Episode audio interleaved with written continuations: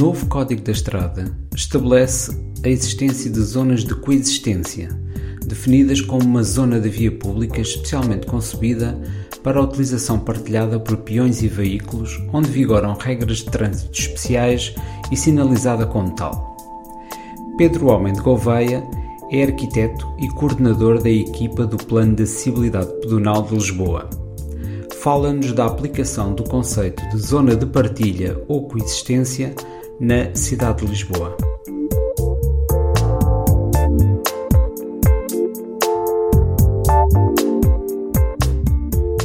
Em primeiro lugar, uh, antes de entrarmos na questão das zonas de partilha, uh, vamos falar muito brevemente da questão da velocidade.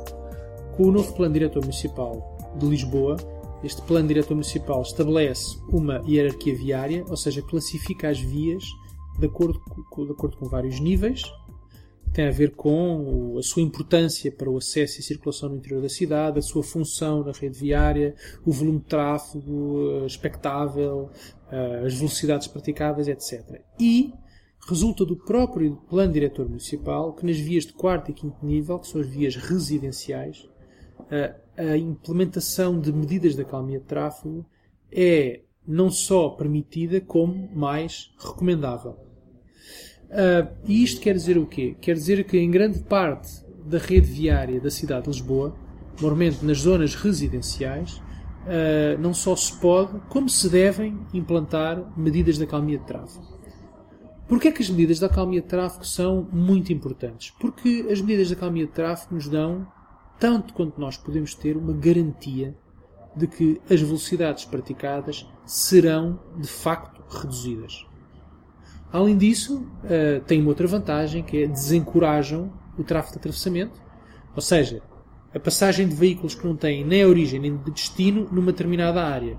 E isso é bom não só para a qualidade de vida naquela zona, mas também, também para a redução de velocidades.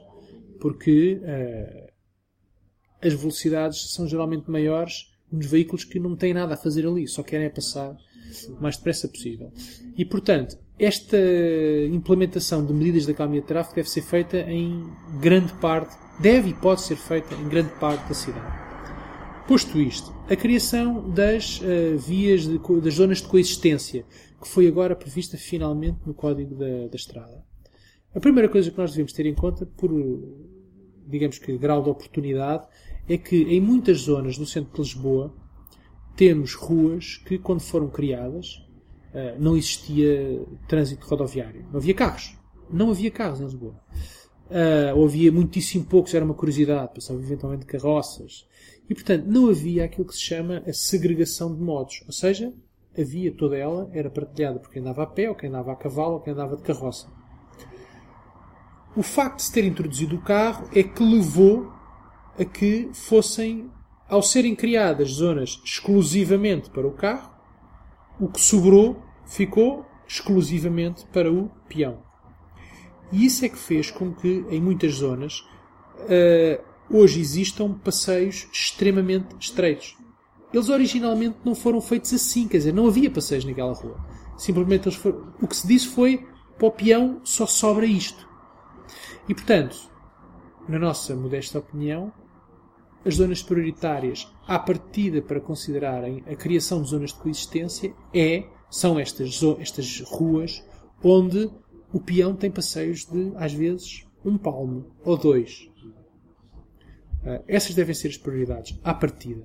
Depois, obviamente, poderemos uh, considerar, uh, isto é uma questão que também tem que ser vista com, com as pessoas do tráfego e do planeamento urbano, poderão vir a ser consideradas outras áreas onde, de facto, haja essa não só possibilidade como também vantagem, porque a criação de zonas de coexistência traz grandes vantagens do ponto de vista da qualidade com que se vive no espaço público e até mesmo da compatibilização entre os canais que a lei obriga a criar para os peões e uh, os canais que a lei obriga a ter para os uh, veículos.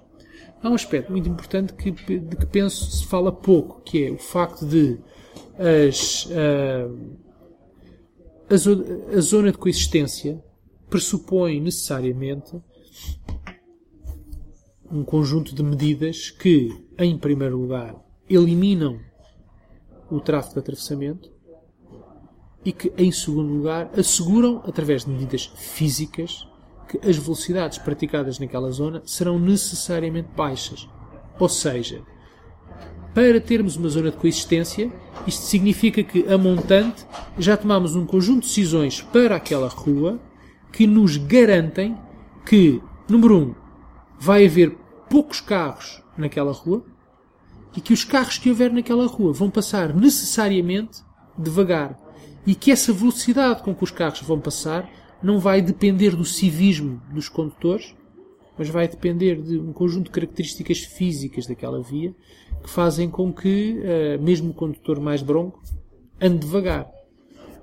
Nada nos dispensa de haver um psicopata que passe nessa rua e desata a atropelar pessoas. Mas isso também, nada nos dispensa disso uh, hoje em dia, não é? E como eu dizia há pouco, quer dizer, já temos uh, um quarto dos atropelamentos em zebra.